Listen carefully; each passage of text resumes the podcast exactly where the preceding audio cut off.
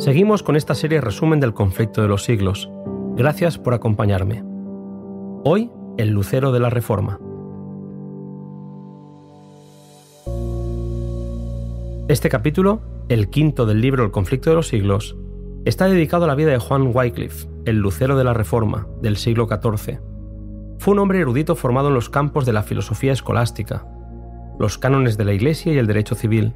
Su preparación le hizo destacar en el campo de la libertad civil y religiosa. Habiendo experimentado un vacío que ni sus estudios superiores ni las enseñanzas de la Iglesia podían llenar, Wycliffe se consagró a investigar las escrituras. En ellas encontró lo que antes había buscado en vano, y se entregó al servicio de Cristo y resolvió proclamar las verdades que él había descubierto. Cuanto más claramente discernía los errores del papado, tanto más fervientemente presentaba las enseñanzas de la Biblia. La Iglesia no tardaría en llenarse de ira al ver que las claras verdades del Evangelio presentadas por el Reformador eran acogidas con gozo por las multitudes. Abundaban en Inglaterra religiosos dedicados a la mendicidad, personas que vivían de la caridad y que se ganaban la vida a costa de sus servicios a favor de la Iglesia romana.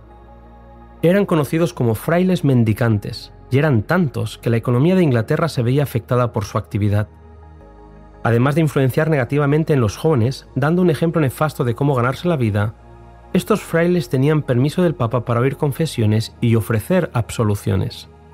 Los criminales iban a ellos y obtenían el perdón a cambio de unas monedas, por lo que los vicios más asquerosos abundaban en aquella sociedad inglesa.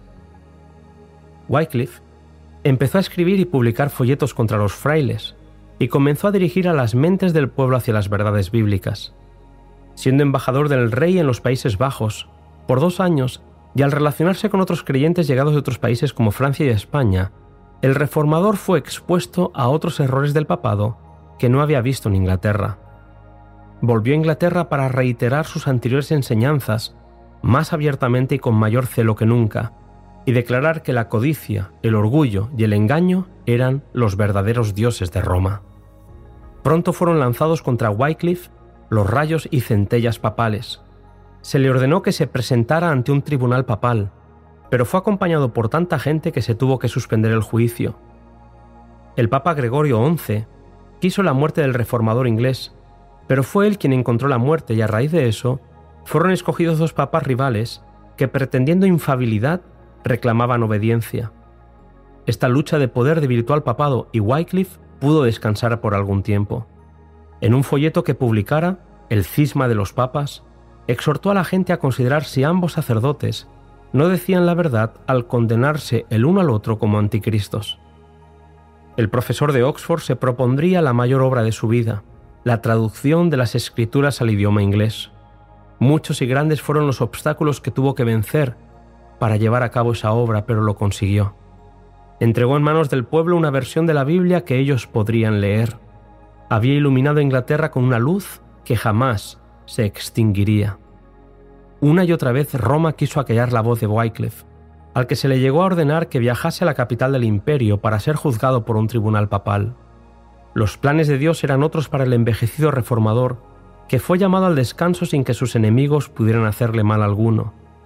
Los papistas habían fracasado en su intento de perjudicar a Wycliffe durante su vida, y su odio no podía aplacarse mientras los restos del reformador siguieran descansando en la paz del sepulcro.